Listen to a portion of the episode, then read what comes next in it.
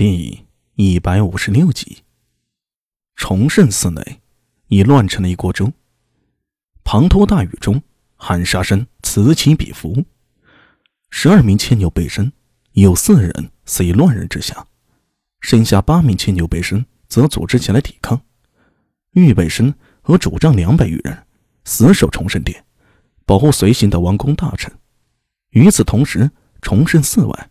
金吾卫已逐渐稳住了阵脚，和叛军站在一处，号角声在崇德坊的上空回荡着。陛下呢？陛下在哪里？长孙无忌在大殿里厉声喊道：“他虽是文士，但是也是从深山血海中杀出来的人物。一开始他有点方寸大乱，不过很快的也就恢复了正常。自李渊太原起事，长孙无忌跟随李世民东征西讨。”什么场面没见过？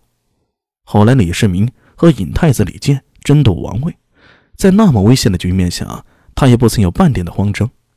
太平的太久了，以至于都变得松懈了。长孙无忌暗骂自己啊，旋即发现李治竟不见了踪影。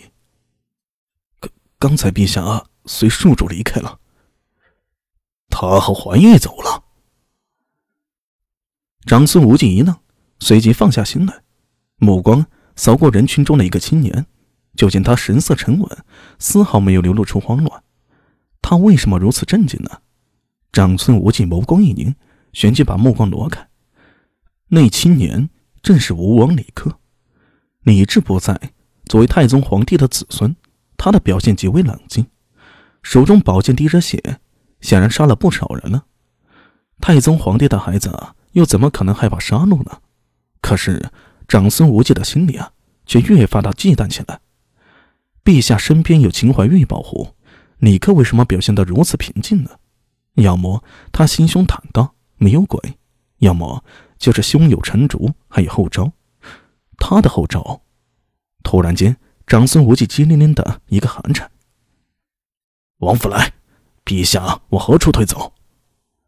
好像是往后门。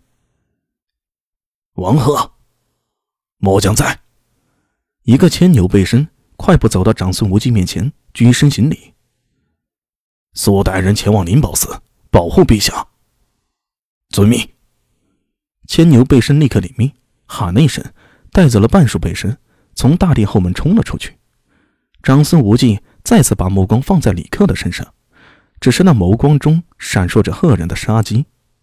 高明啊，高明！不愧是太宗生前最看重的儿子，长孙无忌的心情啊有点复杂。如果李克是妹妹的骨肉，该有多好啊！连他都被算计了，可见这李克的心思有多么深呢？希望自己的预感是错的吧，否则陛下啊可真的就要危险了。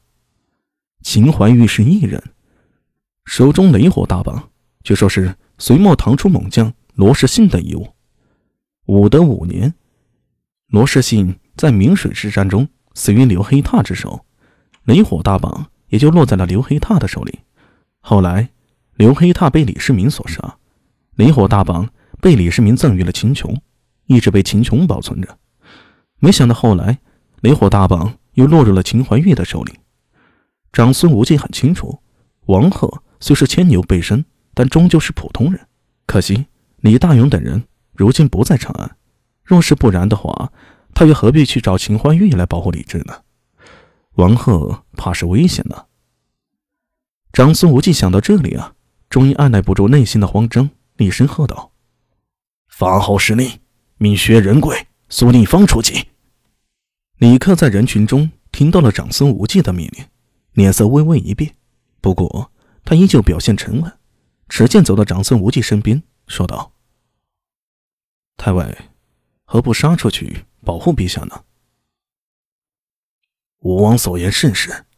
方一爱，末将在。从宗室人群中走出一个彪形大汉，他身高有六尺七寸上下，看上去雄伟之极。长孙无忌说道：“你带上一百主将去配合王贺保护陛下。”遵命。那汉子毫不迟疑，带着人就往外走。李克面颊抽搐了一下，轻声道：“房将军虽勇，但为人鲁莽，怕是不妥。太尉，何不让本王带人前去保护陛下？房将军虽然鲁莽，毕竟是文昭公之子，文昭公临位在此，他定会尽心尽力，吾王不必担心。李克脸色再变，笑道：“太尉所言极是，是本王过虑了。”他说完，扭头看向房遗爱的背影，眼中闪过一抹不易察觉的冷意。